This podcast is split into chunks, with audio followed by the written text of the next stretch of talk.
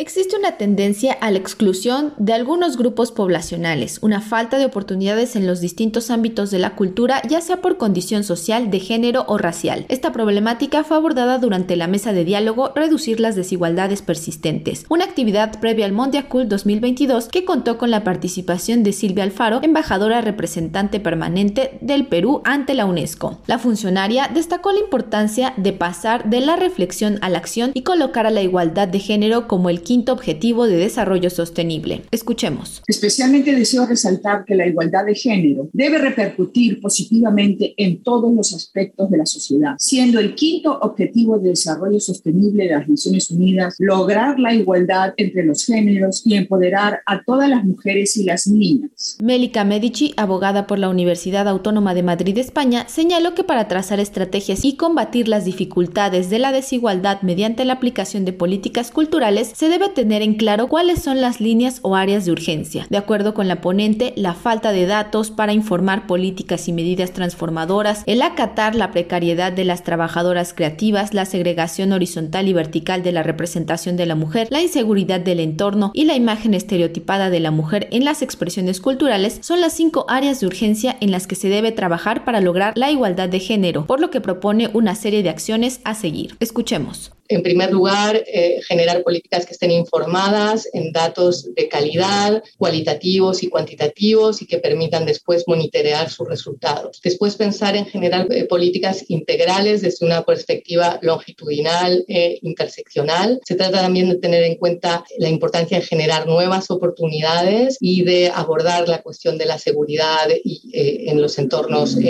profesionales y los entornos culturales en línea y fuera de línea. Y finalmente, quizás es el punto donde importa más incidir, que sean políticas que se elaboran a través de procesos participativos implicando a una multitud de partes interesadas, que sería importante implicar en el diseño de políticas si queremos que sean realmente transformadoras en materia de igualdad de género y mencionaría en primer lugar obviamente las mujeres, las organizaciones de defensa de los derechos de las mujeres y las organizaciones feministas. Por su parte, Mariela Noles, investigadora y profesora de la Universidad del Pacífico Lima, Perú, señaló que para corregir y aliviar las líneas de desigualdad, se debe considerar la diferencia entre la condición de sexo y el rol de género por atracción sexual, pues de ello se deriva una problemática de expectativas sociales para determinar qué es lo normal o lo diferente, dejando de lado a un sector importante para las expresiones políticas y culturales. Situación que ocurre también con las personas discapacitadas o racializadas, así lo comentó. Las mujeres racializadas, las que pertenecen a grupos étnico-raciales minorizados en nuestra sociedad, también participan de nuestra sistema de sexo género, donde lo femenino y lo masculino tiene su rol y tiene espacio. Sin embargo, también son afectadas por el sistema general de jerarquización racial imperante. Entonces, si bien su participación en el arte tradicional es o puede ser más visible, identifiquemos cuál es el valor que se da a su trabajo. Este fenómeno de invisibilización e hipervisibilización en diversos espacios artísticos también afecta a las poblaciones racializadas. Para Radio Educación, Pani Gutiérrez.